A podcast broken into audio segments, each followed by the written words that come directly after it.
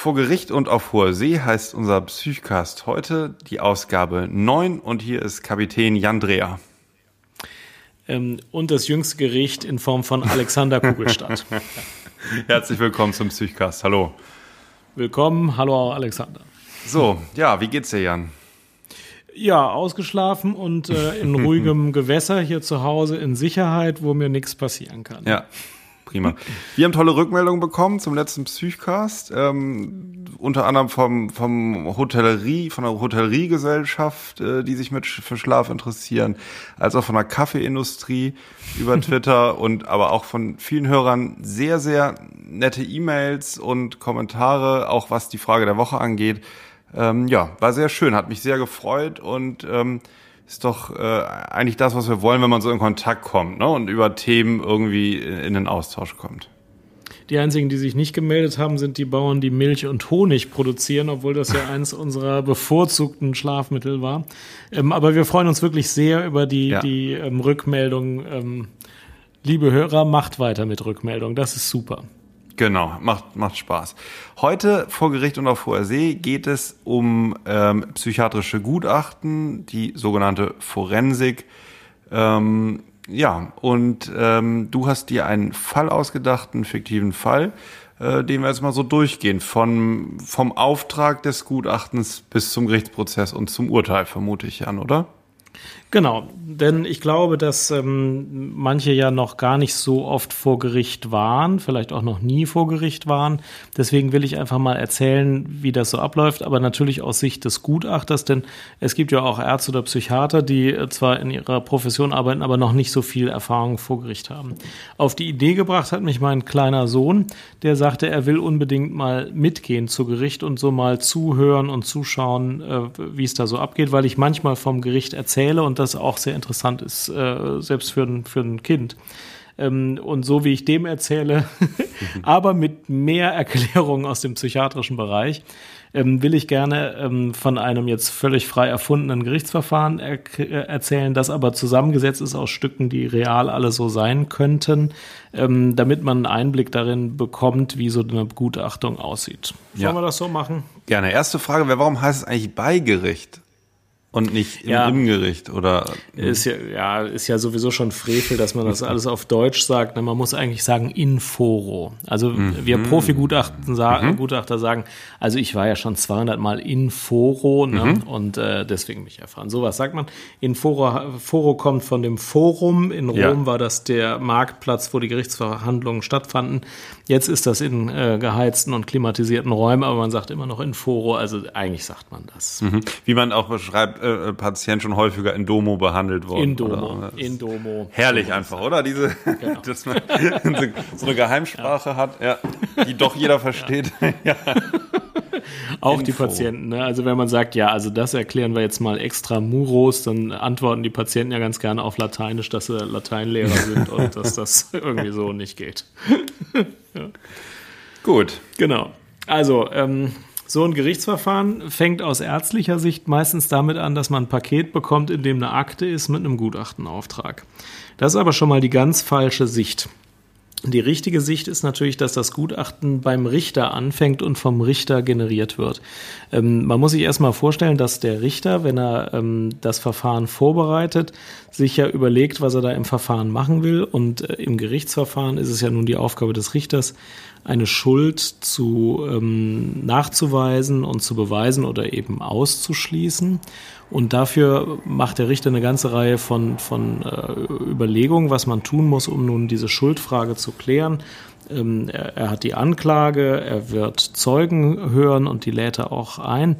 Ähm, und ähm, er, er macht sich ein Programm, um zu identifizieren, ob der Angeklagte Schuld trägt oder nicht. Ähm, und danach wird er eine der Tat und der Schuld angemessene Strafe verhängen. Ähm, aber die Schuldfrage, die kann eben auch dadurch verändert sein, dass jemand eine reduzierte oder eine aufgehobene Schuldfähigkeit hat.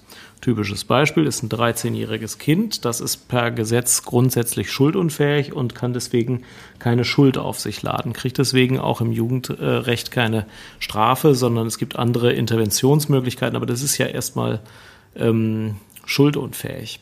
Äh, ähm, bis, welch, bis zu welchem Alter, das gilt nicht fest nach Altersgruppen, oder? Also bis wann man keine Schuld auf sich laden kann? Ich meine 14. Okay, das ist sozusagen wirklich die Grenze. Weil ich höre, man hört ja häufiger, äh, das wird so klassifiziert, ob jemand noch ins Jugendstrafrecht fällt oder nicht. Und ja. da geht es auch viel um die mentale Entwicklung und nicht ums tatsächliche biologische Alter. So. Ja, ähm, das ist äh, zwischen dem 18. und dem 21. Lebensjahr. Da kann das Gericht entscheiden. Normalerweise äh, äh, entwächst man dem ähm, Jugendstrafrecht mit dem 18. Geburtstag äh, und wird nach Erwachsenenstrafrecht äh, beurteilt.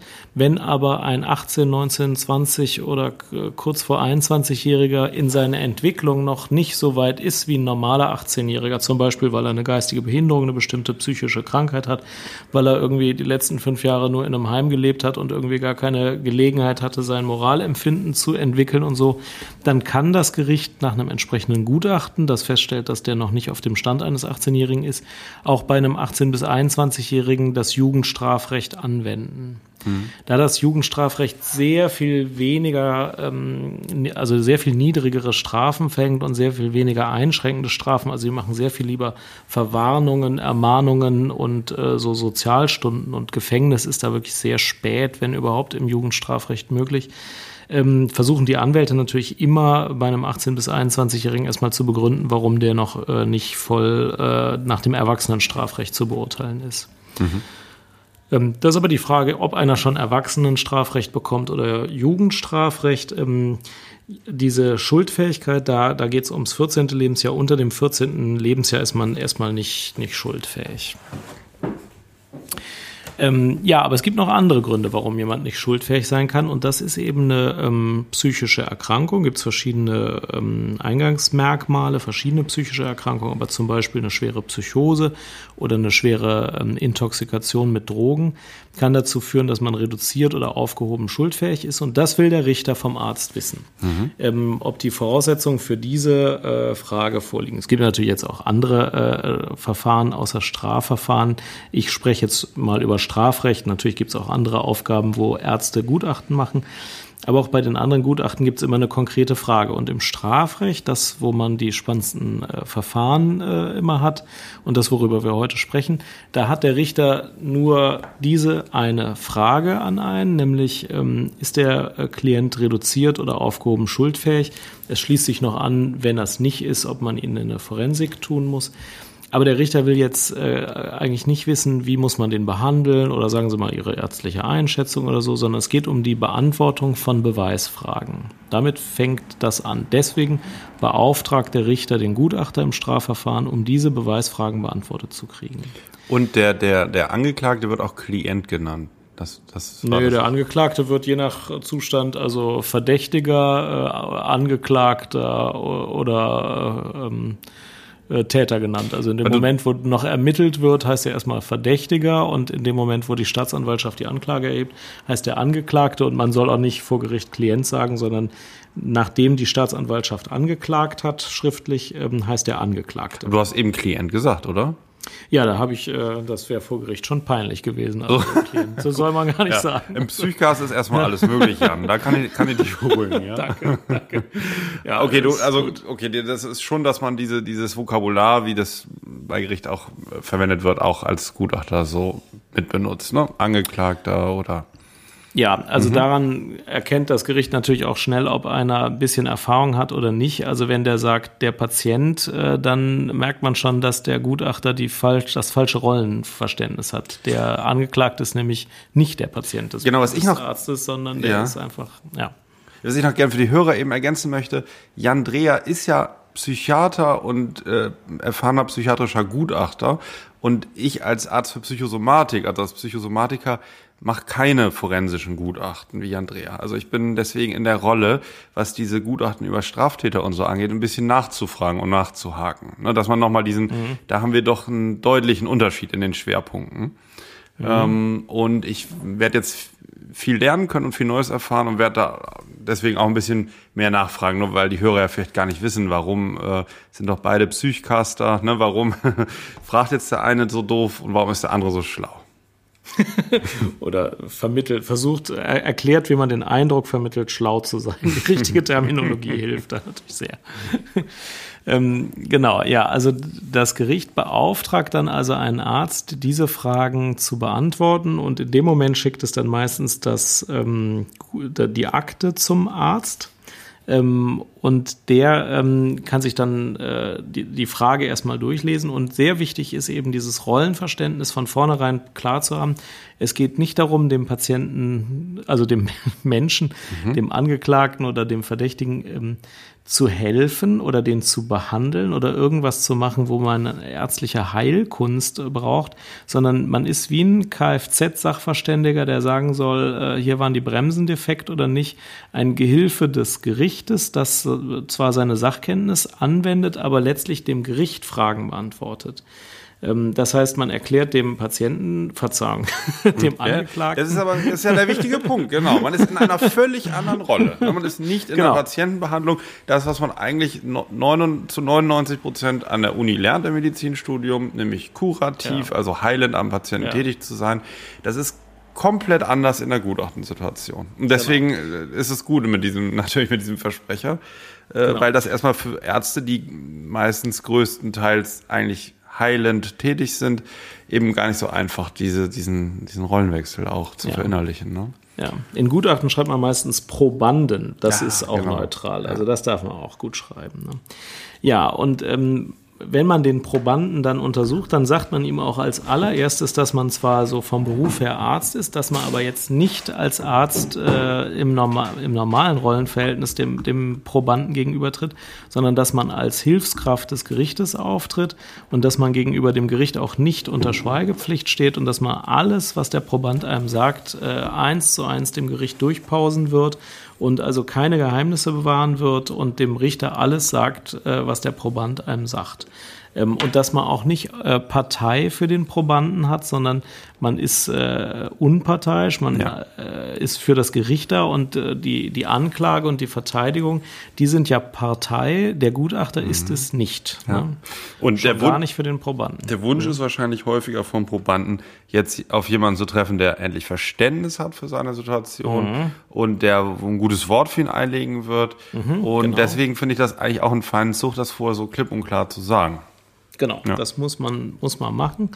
Ähm, das klärt dann auch äh, manches äh, am Schluss. Wenn man sich vier Stunden vertrauensvoll unterhalten hat, äh, entwickeln die Probanden doch oft das Gefühl, man könnte irgendwie ein gutes Wort für sie einlegen. Mhm. Sie bitten einen auch oft darum und man kann sagen, ich kann versuchen zu erklären, was da los war, so wie ich das einschätze, so dass das Gericht besser versteht, was mit ihnen äh, los war, als sie das mhm. getan haben.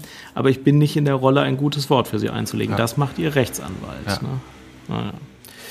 Genau, also ist erstmal wichtig, dass man das richtige Rollenverständnis hat. Und normalerweise ist es dann so, ähm, man hat die Ermittlungsakte, die ist ja äh, oft so zwischen 50 und 5000 äh, Seiten lang, also meistens relativ ausführlich, die man sich erstmal anguckt und erstmal sich ein Bild davon macht, äh, kann ich diese Begutachtung durchführen oder nicht? Also bin ich überhaupt qualifiziert, diese Fragestellung zu beantworten oder bin ich vielleicht verwandt mit einem der Prozessbeteiligten oder so?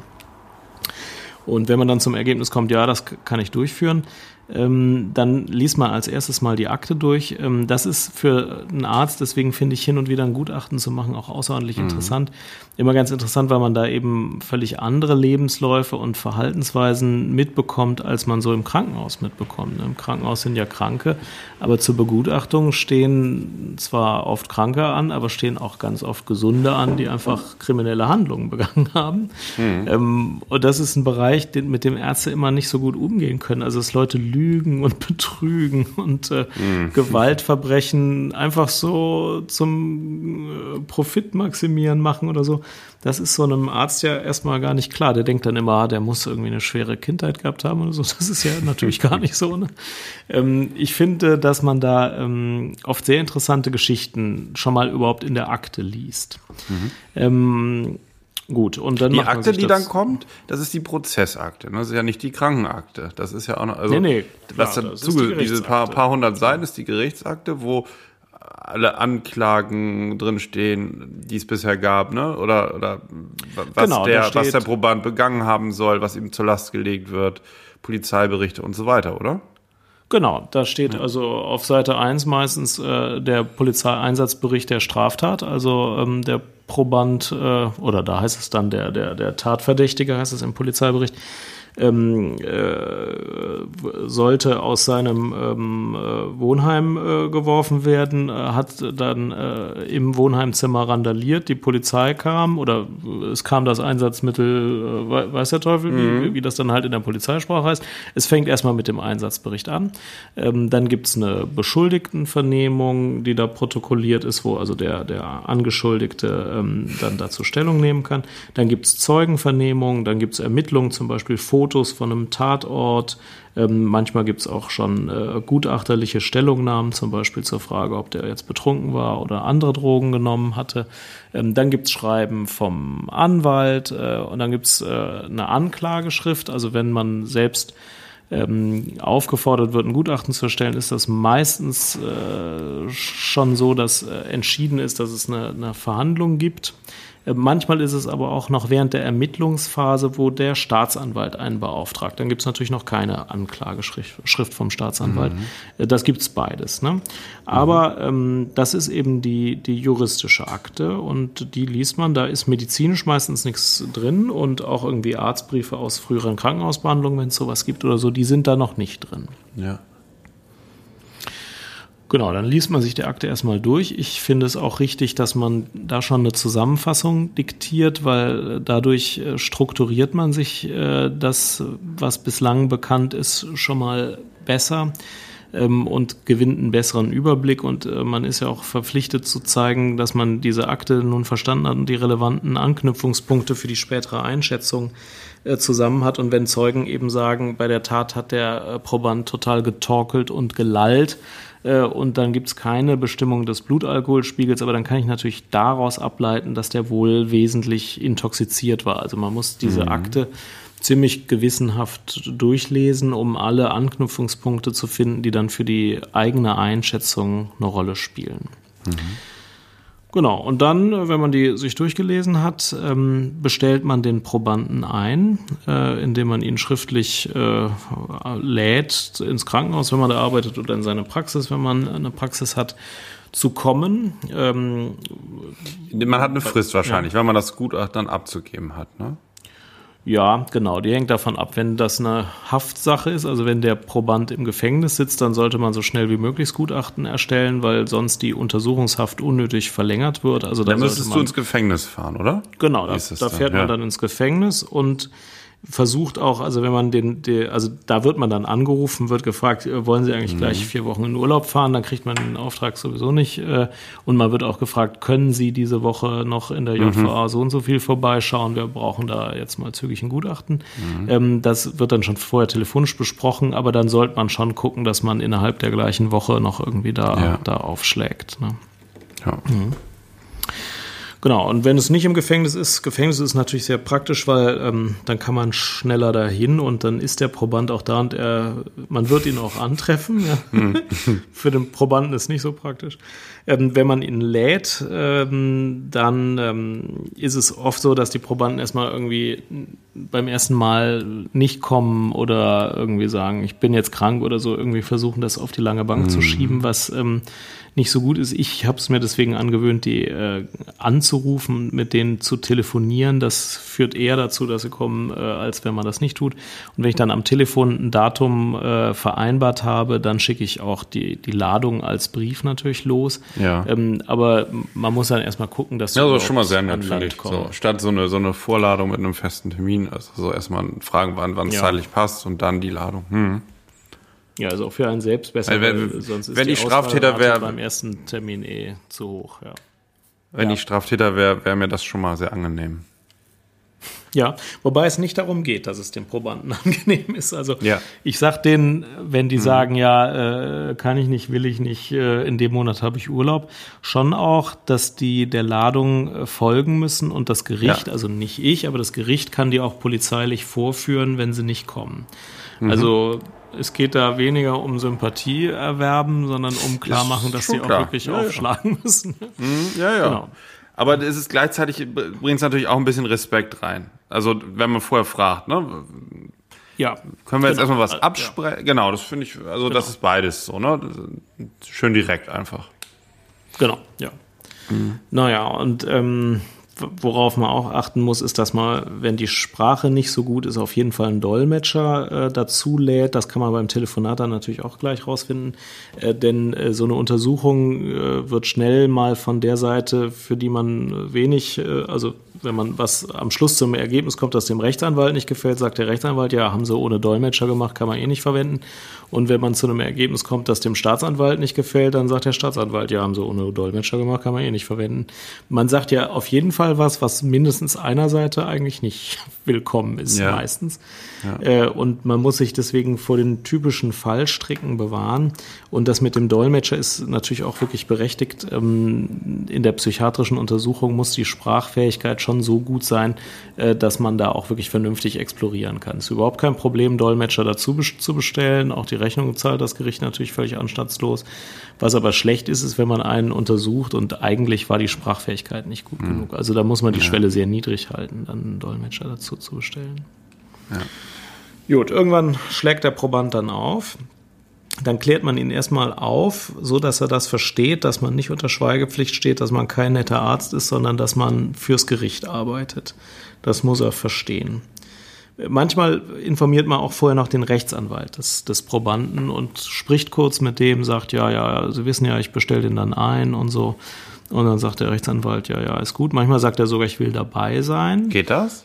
Ja, der hat jetzt nicht unbedingt ein Recht darauf. Man kann auch sagen, dass man es nicht will. Wenn der das wollen würde, würde man das auch, also würde ich das auch akzeptieren. Ähm, die wollen das aber meistens nicht, weil das denen zu lang dauert. Hm. Aber ähm, manchmal gibt es die Situation, dass ein psychisch kranker Straftäter sagt, ich will gern, dass mein Betreuer dabei ist.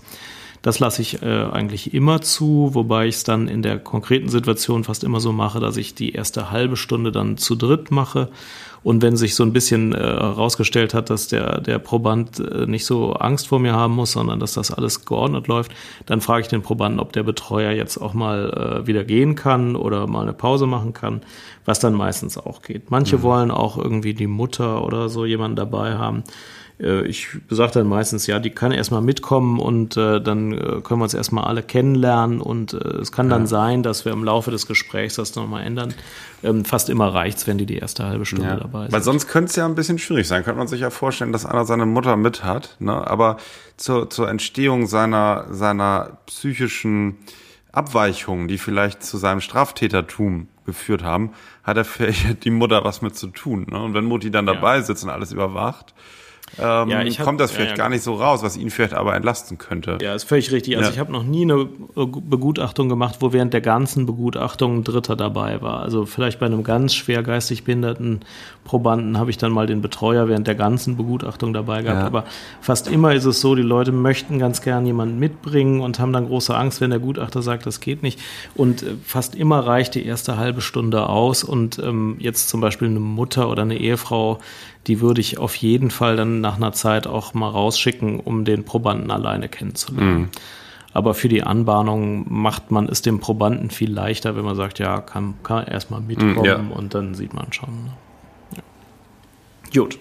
Ähm, dann hat man den, den aufgeklärt ähm, äh, und dann fragt man ihn auch, ob er überhaupt was aussagen will. Denn Angeklagte haben ja das Recht vor Gericht zu schweigen. Auch vor dem Gutachter, ne?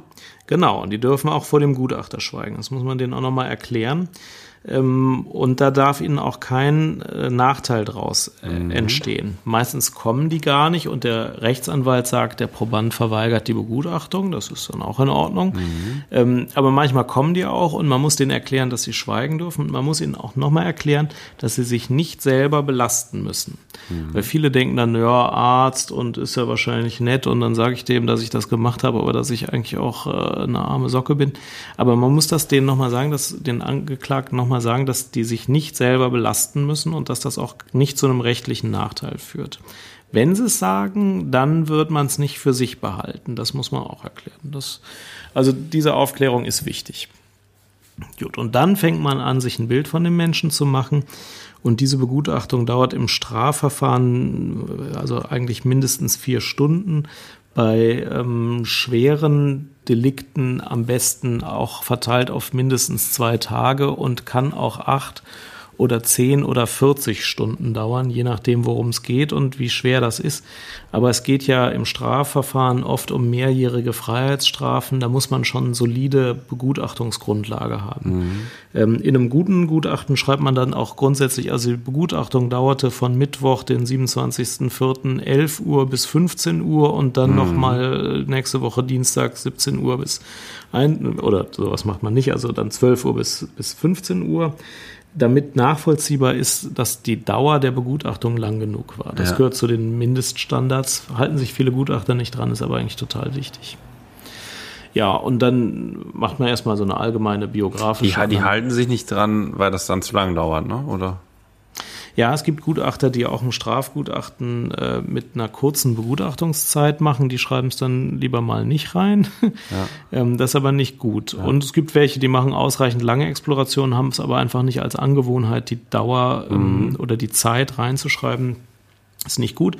Es gibt Qualitätsanforderungen an Strafgutachten. Da steht auch drin, dass man die Dauer und die Uhrzeiten eben reinschreiben soll, was total sinnvoll ist. Mhm. Also es kann passieren, dass man einen Gutachter bekommt, der sich gar nicht genug Zeit nimmt, um sich wirklich einen fundierten Eindruck von der Situation zu machen.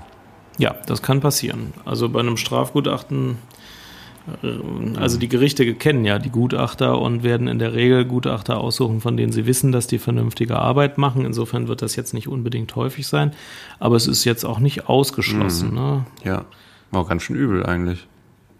Naja gut, dann kann man das seinem Rechtsanwalt sagen ähm, und man kann ja gegen das Gutachten jetzt auch äh, was einwenden. Man kann sagen, okay. der hat nur sehr kurz mit mir gesprochen und ich äh, halte die Schlussfolgerung mhm. deswegen für nicht glaubwürdig. Ähm, Wenn es um äh, eine Strafe geht, dann hat man ja auch einen Anwalt. Also ähm, also wenn es um eine Strafe geht und man kriegt einen psychiatrischen Gutachter, ähm, dann hat man in aller Regel auch einen Anwalt. War denn der, der, dieser bekannte Fall, Gustl Mollert, ähm, der hat, man so ein bisschen überhört ja eigentlich, ne, die Sache. Aber wurde der denn lange genug damals begutachtet? Da, da der, hat, der hat ja von seinem Aussageverweigerungsrecht Gebrauch gemacht. Der Ach hat gesagt, so, also so erstens bin ich äh, unschuldig und zweitens bin ich nicht bekloppt und weil ich nicht bekloppt bin, lasse ich mich nicht Stimmt. begutachten. Jetzt erinnere ich mich, ja. Mhm. Und das, das darf ihm nicht zum Nachteil gereichen. Und die Gutachter mussten deswegen allein aufgrund der Aktenkenntnis der Akten, was genau. Ja. Und das ist immer eine unangenehme Situation. Ne? Da fängt das Gutachten immer an mit, ja, ich hatte nur die Akte, ich kann eigentlich nicht so viel Vernünftiges sagen aber am Schluss soll, soll man dann ja doch irgendwie was sagen. Und ähm, der hat äh, ganz lange keine Gutachter rangelassen. Mhm. Irgendwann hat er dann mal einen, äh, mit einem hat er dann mal gesprochen, aber erst relativ spät im Verlauf dieses ganzen Dramas. Und ich erinnere mich, dass der Gutachter, da waren ja auch die Originaldokumente auf der Rechtsanwalts-Homepage von dem Gustl Moller dann ja. irgendwann drin.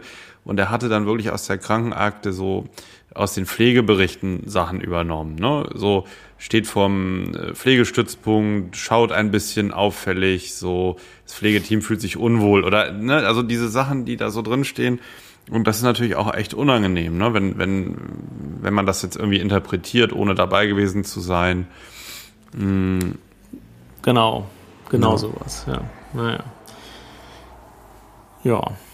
Gut, also aber jetzt im Normalfall ähm, erzählt der Proband dann schon was zu seinem Leben und auch mhm. zu seinen Krankheiten. Ich fange nie mit den Straftaten an. Ich äh, fange immer erstmal an, mir einen Eindruck davon zu verschaffen, wie der so aufgewachsen ist, welche Schulbildung er hatte, welche Ausbildung, welche Berufe, welche Wohnorte, welchen Familienstand. Dann komme ich zu den Krankheiten, die es so gab, zum Konsum von Drogen und äh, dem, was man alles so unabhängig von der Straftat erstmal wissen will. Ähm, dann natürlich auch recht ausführlich zu der Lebenssituation, in der er zum Tatzeitpunkt war und auch zur Lebenssituation, in der er jetzt ist. Ähm, und äh, versuche mir ein Bild davon zu machen, wie der jetzt von der Tat unabhängig so gelebt hat. Insbesondere welche Drogen der genommen hat und ob eine Krankheit, die es vielleicht vorher mal gegeben hat, ob die in der Zeit jetzt aktiv oder nicht aktiv war. Mhm. Davon versuche ich ein Bild zu haben, bevor ich das erste Mal nach der ersten Straftat frage, weil man das ja ähm, wissen muss, um dann zu beurteilen, wie diese Straftat war bei den meisten Straftaten. Äh, dann sage ich nochmal, dass er jetzt, dass ich jetzt zu den Straftaten was frage und dass er dazu auch selektiv die Aussage unterlassen kann. Äh, ne, der Rechtsanwalt ist ja meistens nicht dabei mhm. und die Rechtsanwälte raten manchmal auch zu den Straftaten nichts zu sagen. Das könnte man dann ja in der Hauptverhandlung immer noch machen und dann mhm. ist auch der Rechtsanwalt dabei. Und das ist eine Option, die auch ähm, manche äh, nutzen. Also so gar nichts sagen ist eher selten, aber ja. wenn man dann nochmal sagt, so passen auf, jetzt will ich was zu diesen Anklagepunkten. Was könnte das zum Beispiel sein, äh, wenn man so auf so eine Straftat zu sprechen kommt? Was ist da ein häufiges Delikt?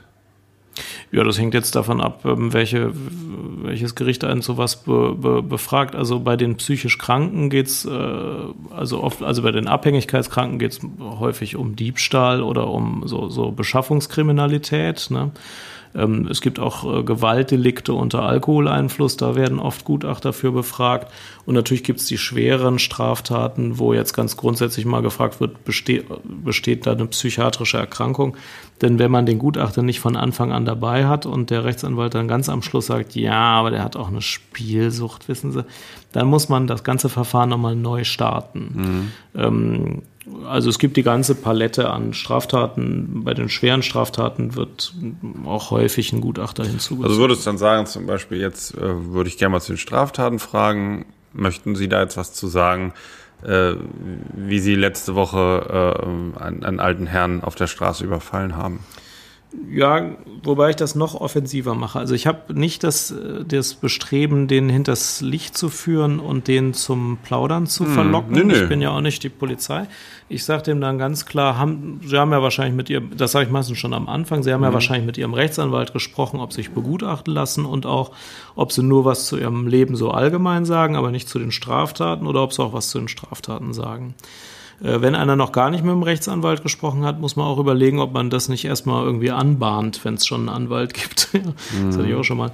Ähm, und ähm, was es dann halt gibt, mhm. ist, dass ähm, der Rechtsanwalt gesagt hat, ja, zu den Straftaten sagst du besser nichts. Äh, und dann, dann halte ich mich auch dran. Ne? Dann frage ich auch nichts zu den Straftaten. Mhm. Da muss man das halt, das wird dann in der Hauptverhandlung ja gemacht, dann kommt das schon nach.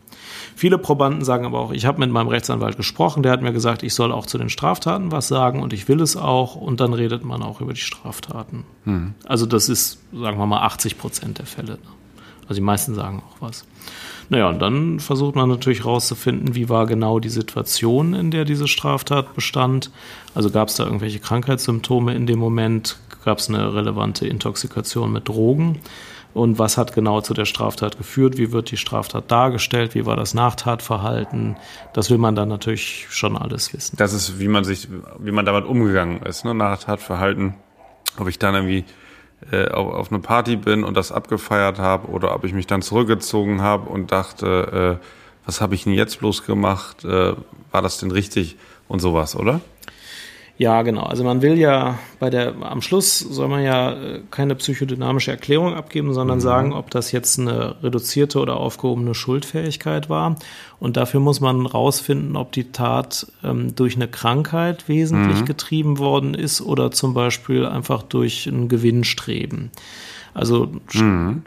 man kann das natürlich nicht so vereinfachen, aber wenn jemand äh, fünf Tage lang was plant und dann eine relativ komplizierte Handlung durchführt und am Schluss mit äh, 10.000 Euro Bargeld äh, rausgeht, äh, sich dann geschickt versteckt, dann kann das ein Hinweis dafür sein, dass der eigentlich gesund ist mhm. und aus einem ganz normalen kriminellen Gewinnstreben diese Tat begangen hat. Und wenn jemand aus einer Kneipe raustorkelt, volltrunken ist, eine Scheibe einschlägt im Auto, aber das Geld zurücklässt, was da drin liegt und dann wieder in die Kneipe geht und beim Rufen der Polizei noch äh, Lieder über die Polizei absingt, dann kann es sein, dass die mhm. Krankheit bei diesem Einschlagen der Scheibe eine größere Rolle gespielt hat. Also das Nachtatverhalten prüft man hauptsächlich darauf, ob das ein Verhalten ist, was jetzt noch weiterhin Krankheitselemente mhm. zeigt, die das Handeln leiten oder ob es jetzt wie so ein normaler Krimineller ist, wie man sich dann ja, ja. Das kann, kann, kann, kann ich mir vorstellen. Zum Beispiel äh, die Frage ist, Sie haben 5000 Euro dann geklaut gehabt, was, was haben Sie dann gemacht? Und der, der gesunde Kriminelle sagt vielleicht, ja, wieso? Also, ne, so. ja. ja. Und der, und der Maniker sagt, ja, dann habe ich das gefeiert, so, ne? Das war Wahnsinn, so. Und, und dann, dann, genau, kann ich mir schon so ungefähr vorstellen. Ja. Ja, genau. Ähm, und da muss man auch oft wirklich äh, sehr lang nachfragen. Die Probanden versuchen dann natürlich die Tat für sie günstig darzustellen versuchen so oft so darzustellen, wie jetzt die Probanden glauben, dass es für sie günstig ist, was natürlich gar nicht immer so ist, wie es wirklich günstig ist und was auch nicht so ist, wie es wirklich war. Und da muss man schon auch versuchen herauszufinden, wie es wirklich war. Ähm, genau, ich hatte mhm. mal einen fiktiven Angeklagten auf einem Transportschiff. Ähm, also wenn zum Beispiel einer sagt, dass er neun Monate Schichten auf einem äh, Schiff hat und jeden Tag zwei Flaschen Rotwein trinkt, mhm dann kann man schon fragen, wie haben Sie denn für neun Monate je zwei Flaschen für jeden Tag Rotwein dahin gebracht? Und ja. gibt es da vielleicht irgendwie einen Gepäckschein zu oder so? Also ja. der dachte dann vielleicht. Das ist gut, wenn er immer betrunken war, ne? War nicht schuldfähig. Ist immer gut, ne? wenn einer betrunken war, mhm. ist er mhm. bestimmt nicht schuldfähig. Aber das ist dann natürlich nicht äh, mhm. plausibel. Ne? Und in dem Fall wäre es vielleicht auch gar nicht hilfreich gewesen. Viele denken ja, schuldunfähig ist immer besser ist gar nicht so. Ne? Also wenn ich schuldunfähig bin und in eine Forensik komme, kann es sein, dass ich sehr viel länger der Freiheit beraubt bin, als wenn ich schuldfähig bin. Das heißt, einer, der tatsächlich nicht krank ist, der ist im Gefängnis oft auch objektiv besser aufgehoben. Das heißt, man muss ähm, im Strafverfahren oder im Begutachtungsverfahren viel mehr als jetzt im Krankenhaus, wo man die Frage eigentlich nie so richtig hat, muss man natürlich Aggravation und Simulation versuchen mhm. festzumachen. Probanden denken oft, es ist besser, wenn ich eine Krankheit angebe, weil dann bin ich, äh, dann, dann bin ich exkulpiert irgendwie, ja. dann, dann kriege ich eine kleinere Strafe. Da muss man aber aufpassen. das mhm. ist nicht so. Und wir müssen halt rausfinden, was wirklich los war. Ja, dann redet man relativ lange und immer wieder mit anderen Fragerichtungen, äh, so bis man wirklich einen Eindruck hat. Da ist es dann auch wichtig, dass man die Akte gut kennt. Also wenn der Proband sagt, äh, ähm, weiß nicht, also wenn der eine Darstellung macht, die sich von der Darstellung der Zeugen unterscheidet, da kann man schon mal sagen, ja, hören Sie mal, aber die Frau Müller hat aber gesagt, äh, sie waren mhm. schon morgens da gucken. Und die also Polizei hat dann schon geschrieben, dass sie da schon mal da waren, ne? So. Genau. Mhm. Ähm, bis man wirklich einen vernünftigen Eindruck davon hat, was los ist. Oft kriegt man keinen vollständigen Eindruck, aber ähm, man, also sagen wir so, die meisten Gutachten fallen klar in eine Richtung. Also man, man weiß dann schon, was los ist. Das ist der Normalfall. Also entweder man kommt zum Ergebnis, gut, das ist jetzt einfach ein Krimineller, der hat jetzt einfach eine kriminelle Straftat begangen, aber ähm, der ist jetzt nicht krank. Oder man kommt zum Ergebnis, er ist krank. Die Fälle, wo das so unklar bleibt, die sind, äh, die sind natürlich auch sehr interessant, aber das ist gar nicht die Mehrzahl der Fälle. Mhm. In der Mehrzahl der Fälle kommt man meistens schon zum Ergebnis, ja gut, der hat äh, offenkundig und mit Blutuntersuchungen nachgewiesen eine hohe Intoxikation gehabt. Ne? Also bei Straftaten ist ja so, mehr als die Hälfte aller schweren Körperverletzungen sind unter einer erheblichen Alkoholisierung. Ne? Die sind meistens. Mehr, mehr als die Hälfte? Ja, mhm, okay. mehr als die Hälfte, deutlich mehr als die Hälfte. Mhm. Und wenn man alle Drogen nimmt, sind äh, der weit überwiegende Teil der schweren Gewaltstraftaten. Mhm geschehen unter einem Einfluss von Substanzen. Ne?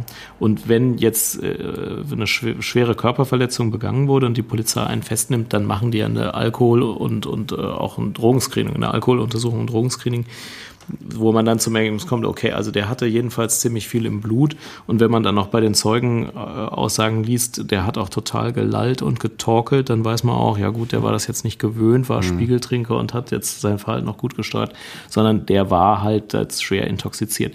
Bei vielen Begutachtungen kommt man nach drei Stunden zum Ergebnis, ich habe schon einen Eindruck, was los war.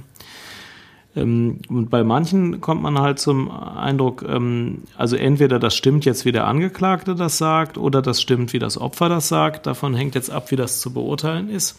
Und dann muss man sich ähm, ganz sauber verhalten. Es geht dann nicht, also man spielt dann da nicht Sherlock Holmes und versucht mhm. die Wahrheit rauszufinden, sondern ähm, was die Wahrheit ist, das ist die sogenannte Beweiswürdigung, äh, das macht das Gericht. Also wenn zum Beispiel der Angeklagte sagt, ähm, ich war äh, total betrunken und im Übrigen haben wir uns nur eine Backpfeife gegeben und das Opfer sagt, der war nüchtern und der hat mich fest verprügelt, dann ist es jetzt nicht die Aufgabe des Gutachters rauszufinden, was da die Wahrheit ist. Das darf er auch gar nicht. Er muss dann sagen, also was da die Wahrheit ist, das stellt das Gericht fest. Ich kann aber sagen, wenn das Gericht feststellt, der war total betrunken äh, und äh, der konnte kaum noch gerade ausgehen, dann wird es eine reduzierte Schuldfähigkeit gewesen sein oder dann liegen aus meiner Sicht die Voraussetzungen für reduzierte Schuldfähigkeit vor. Und wenn der total nüchtern war, wenn das Gericht zum Ergebnis kommt, der war total nüchtern, dann liegen die halt nicht vor. Aber mhm. diese Beweiswürdigung oder die Einschätzung, wie war es denn nun, die trifft, äh, die trifft das Gericht und nicht man selbst. Da kann man äh, sich auch schwer in die Nesseln setzen. Wenn man selber eine Beweiswürdigung durchführt, dann kann das zum Befangenheitsantrag führen und, und man kann aus dem Verfahren rausfliegen. Mhm. Das ist nicht die Aufgabe, die man hat. Ja. Man muss manchmal äh, vier verschiedene Varianten durchdiskutieren und das Gericht entscheidet dann, für welche Variante es sich entscheidet, also was dann Tatablauf war. Kannst du mal so ein Beispiel äh, nennen? Also ein Beispiel, womit einer kam so und welche Anklage und äh, was ist dann so für ein Verlauf, ne? dein Gutachten? Wo unterschiedliche ähm, Varianten da sind, ja, also ähm, ähm, also jetzt ein konkretes Beispiel ähm, hatten wir uns ja vorher überlegt, soll ich gar nicht nennen, aber typische Beispiele sind halt, der Angeklagte sagt, äh, er war es nicht mhm. und die Zeugen sagen, ähm, er war es. Dann muss man in der Formulierung immer sehr präzise bleiben und sagen, also wenn die Kammer zum Ergebnis äh, kommt, äh, der Angeklagte ist der Schuld überführt, dann wäre aus gutachterlicher Sicht zur Schuldfähigkeit Folgendes zu sagen. Wenn man dann nämlich einfach mal flapsig sagt, äh, ja gut, äh, der hat ja die Bank überfallen ja. hm. und äh, der war das ja, äh, dann äh, meldet sich der Rechtsanwalt ganz äh, milde lächelnd und sagt, also dieser Gutachter ist befangen hm. und da kann das Gericht eigentlich nichts mehr zu sagen, hm. kann, kann man eigentlich gleich nach Hause gehen. Ähm, also schon die Formulierung ist ähm, da wichtig. Ähm, und äh, es gibt ja ganz oft unterschiedliche Darstellungen. Bei Sexualdelikten ist oft so, das Opfer sagt, das war nicht einvernehmlich, der Täter sagt, es war einvernehmlich. Und äh, das hat ja komplett unterschiedliche mhm. Ergebnisse schon bei der Frage, ob überhaupt eine Straftat vorliegt. Wie krank Und, sind denn so die, die Straftaten, die so zur Begutachtung kommen? Also ich, ich erinnere mich an, an mein praktisches Jahr in der Psychiatrie. Da war ich mal mit beim Gericht äh, mit dem Chefarzt damals und da ging es um so einen Fall, wo so ein junger Mann immer Leute aus seinem Dorf in so einen Häcksler gesteckt hat und die so umgebracht ja. hat. Ja. Also das sind die, die man dann gerne erzählt und die auch in den Büchern zur forensischen Psychiatrie aufkommen. Also meine Erfahrung ist so komische, komische Psychosen kommen schon mal vor, weil man dann als Gutachter beauftragt wird. Alkohol ist halt total häufig, Amphetamine und andere Drogen sind auch häufig, Kokain ist auch häufig bei Straftaten im Spiel. Ähm, aber es gibt auch relativ viele Leute, die eigentlich halt gesund sind, eine Straftat begangen haben und wo jetzt mal so irgendwie auf reduzierte Schuldfähigkeit gebastelt wird oder ja irgendwie mal ein Gutachten sicherheitshalber gemacht wird, in der Hoffnung, dass das doch irgendwelche mildernden Umstände wenigstens dann bei dem Strafmaß gibt. Ähm, also ich finde eher, man darf das nicht so sehr aus dieser ärztlichen Sicht sehen, dass alle Menschen, die was Böses tun, bestimmt mhm. krank sein müssen.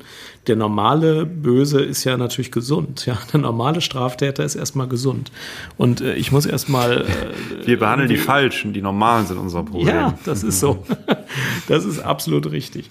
Der normale Straftäter ist erstmal gesund und ja. hat sich entschieden, eine Straftat zu begehen. Hitler war ja auch gesund. Bestraft. Hitler, der war, Hitler war gut, der hatte, der hatte wahrscheinlich Parkinson und war wahrscheinlich amphetaminabhängig, aber der war sonst schuldfähig. ja. Ähm, ja. Hm. Ähm, gut, und ähm, der normale Straftäter ist gesund und man muss mhm. das sich klar machen, weil die meisten Ärzte denken, wenn ich irgendeinem gegenüber sitze, ist der wahrscheinlich krank und gerade noch, ja. wenn einer was Böses macht, ja. also Gott bewahre, sowas würde ich ja. ja nie tun, ohne krank zu sein. Das ist nicht so. Die meisten mhm. Straftaten werden im gesunden Zustand gemacht. Nun kommen auch bei den meisten Straftaten gar nicht erst Gutachter äh, ins Gericht. Ähm, und wenn ein Gutachter kommt, ist die Wahrscheinlichkeit schon ein bisschen erhöht, dass der irgendwie schräg drauf war. Aber trotzdem ist es noch so, dass die meisten Straftaten ja. im gesunden Zustand gemacht werden. Und ich muss erstmal überzeugt werden, dass einer wirklich schwer krank ist, bevor dann diese Schuldfähigkeitsreduktion kommt. Ja. Wenn man jetzt als, als normaler durchschnittlicher Mensch irgendwie zum äh, Psychoarzt geht, ist ja die Wahrscheinlichkeit auch nicht so gering, dass es irgendwie Diagnosen gibt, die auf jemanden passen könnten, so, ne? Und ähm, ja. da muss man auch schon sehr differenziert sein, ob jetzt jemand überhaupt äh, im Defizitmodell also eine Erkrankung hat oder ob das bestimmte Eigenschaften sind oder Krisen oder so, die keinen Krankheitswert haben. Ist denn die Gefahr, wenn einer zum Gutachter kommt, auch erhöht, dass dem jetzt tatsächlich, dass da irgendwas gefunden wird, was mit der Straftat zusammenhängen könnte, was eben keine Rolle gespielt hätte, wenn es nicht zu dem Gutachten gekommen wäre. Ja, die Gefahr ist aus zwei Gründen hoch. Die Gefahr ist zum einen deshalb hoch, weil der Proband im Zweifel immer mal so ein bisschen Krankheit herein äh, mhm. aggraviert, weil mhm. er denkt, das ist im Zweifel immer besser. Die Gefahr ist auch hoch, weil der Gutachter ganz gerne, ich meine, wenn man einen Hammer hat, ist alles ein Nagel, also mhm. Krankheiten erkennt, wo keine sind weil Ärzte oft wenig im kriminellen Milieu ja. sich auskennen und immer denken, wenn einer was Böses tut, der muss doch krank also sein. Also ein paar kennen sich da auch aus. Ein paar kennen sich ja, zum Glück die, die, aus. Die, die Transplantationschirurgen vor allen Dingen. Die sind jetzt freigesprochen worden. Echt? Okay. Ja. Habe ich gar nicht mehr gekriegt. Ja. Ja, aber das ist eine wichtige Kenntnis. Viele denken, wenn einer seine Frau schlägt, der muss doch ja, ja klar. Sein. Der hat ja. bestimmt eine Depression oder ein ADHS. Ich muss jetzt noch rausfinden, was von beidem. Das ist nicht wahr. Ja. Der normale Straftäter ist schuldfähig. Ja, also deswegen ist die Gefahr schon hoch. Wobei die Gerichte sind natürlich sehr erfahren und die wissen auch diese Gefahren der Fehlbegutachtung und die können das natürlich auch steuern. Und letzten Endes sagt auch nicht der Gutachter, ob die Schuldfähigkeit reduziert war. Der sagt, ob er glaubt, dass die Voraussetzungen dafür vorliegen und er begründet das auch. Das Gericht fragt dann auch nach, auch Staatsanwalt und An Rechtsanwalt fragen nach. Am Schluss sagt das Gericht dann aber, ob diese Voraussetzungen vorliegen oder nicht. Die können auch eine andere Einschätzung haben. Es ist ein bisschen schwierig, wenn der Gutachter sagt, der ist total schuldunfähig, bin ich ganz sicher, habe ich keinen Zweifel dann kann das Gericht nicht ohne weiteres sagen, alles Quatsch, der ist voll schuldfähig. Ja. Ähm, dann muss es eher einen zweiten Gutachter bestellen oder das Gutachten nochmal irgendwie weitere Fragen daran stellen, aber vielleicht auch einen zweiten Gutachter bestellen. Aber wenn der Sachverständige sagt, ja, ich meine eigentlich, der wäre wahrscheinlich auch depressiv, deswegen hat er die Steuern hinterzogen. Äh, der ist bestimmt äh, reduziert schuldfähig, weil er hat ja eine Depression. Dann kann das Gericht sagen, ja, habe ich verstanden. Ich würdige den Gedankengang auch in der Urteilsbegründung, aber ich sehe keine Voraussetzung für eine reduzierte Schuldfähigkeit. Das kann das Gericht problemlos machen. Mhm. Wir haben die Sendung ja genannt äh, vor Gericht und auf hoher See, ne? Und ähm, mhm weil dieses Sprichwort, so ich das interpretiere, heißt, äh, dass sowohl auf hoher See als auch vor Gericht weißt du nie, äh, wie es läuft, ne? In was ja. für äh, was für Manöver du fahren musst oder was für Unwetter dich erwarten. Ähm, würdest du auch so, wenn du, wenn du so Prozesse und, und so mitbekommst als Gutachter sagen, ähm, das läuft teilweise sehr unterschiedlich und das hat gar nicht unmittelbar mit dem Angeklagten zu tun, sondern da kommt eine Kombination aus Richter, Staatsanwalt, Rechtsanwalt, Gutachter und so zusammen und das kann mit der gleichen Vorgeschichte so und so laufen, so wie auf dem Segelboot, ne? kannst ja auch ähm, die gleiche Route fahren, ähm, kommst in ein anderes Unwetter und ähm, bist schiffsbrüchig. Das ist das, was mich bei Gerichtsverfahren immer besonders fasziniert. Das ist nämlich so, ähm, Gerichtsverfahren haben ja sehr starre Regeln, die sehr weise sind und innerhalb dieser starren Regeln passiert viel mehr, als man vorher so antizipiert. Also die starren Regeln sind ja, es wird erst eine Anklage verlesen, dann darf der Angeklagte dazu was sagen, dann werden die Zeugen gehört und dann wird akribisch aus allen erdenklichen Blickwinkeln gehört, was welcher Zeuge sagt. Ähm, dann darf der Rechtsanwalt was dazu sagen. Also dann erst der Staatsanwalt, dann der Rechtsanwalt, dann nochmal der Angeklagte.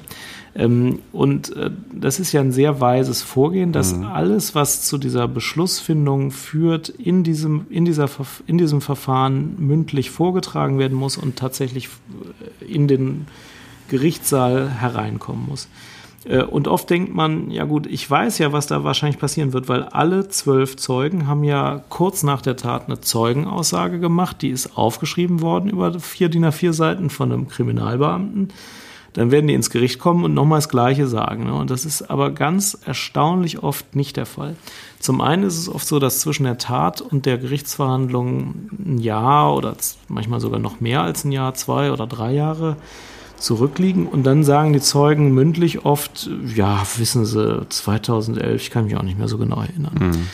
Ähm, und dann sagt der Richter oft, ja, also vor, vor der Polizei haben sie dann gesagt, das war einer, äh, der hatte einen blauen Pullover an und das war ein junger Mann.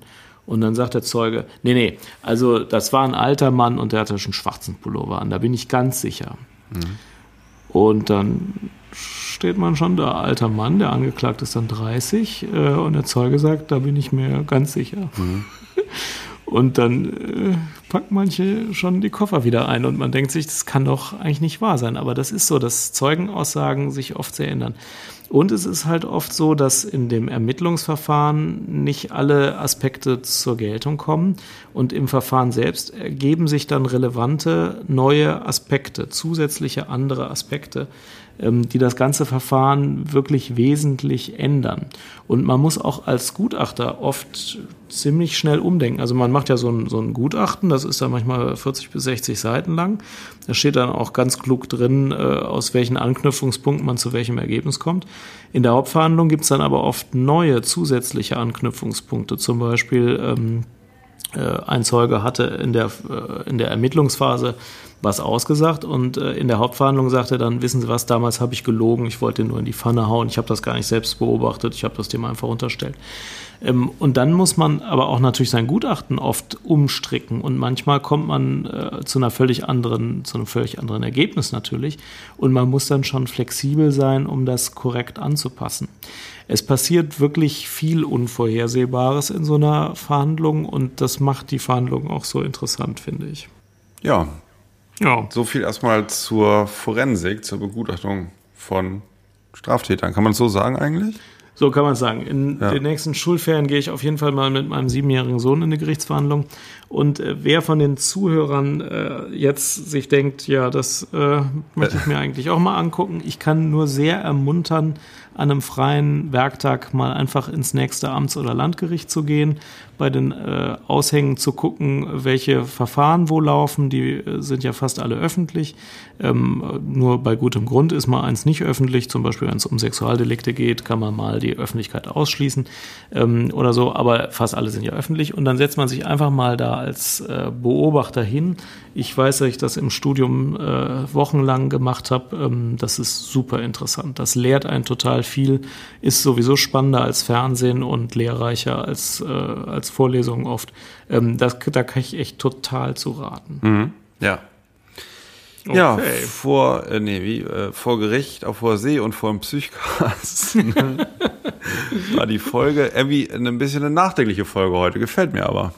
Äh, ja. Also ich, ja, hört sich äh, wirklich nach einem interessanten Feld an und ähm, ich kann nur jedem Hörer jetzt erstmal wünschen, dass er nicht begutachtet werden muss. ja, das stimmt. Ja, man hat es ja manchmal selber in der Hand. In ja. den Fällen, in denen man eigentlich gesund ist und nur seinen Gewinn maximieren möchte. Und wir haben ja inzwischen gelernt, dass das gar nicht immer schrebenswert ist. Absolut. Ja, vielen ja, Dank für die Ausführungen. Ich danke dir, dem Anwalt meines Vertrauens, Alexander, für das Gespräch und ich wünsche allen Zuhörern noch einen schönen Tag. Danke fürs Zuhören. Bis dann. Tschüss. Bis dann. Tschüss. Ciao.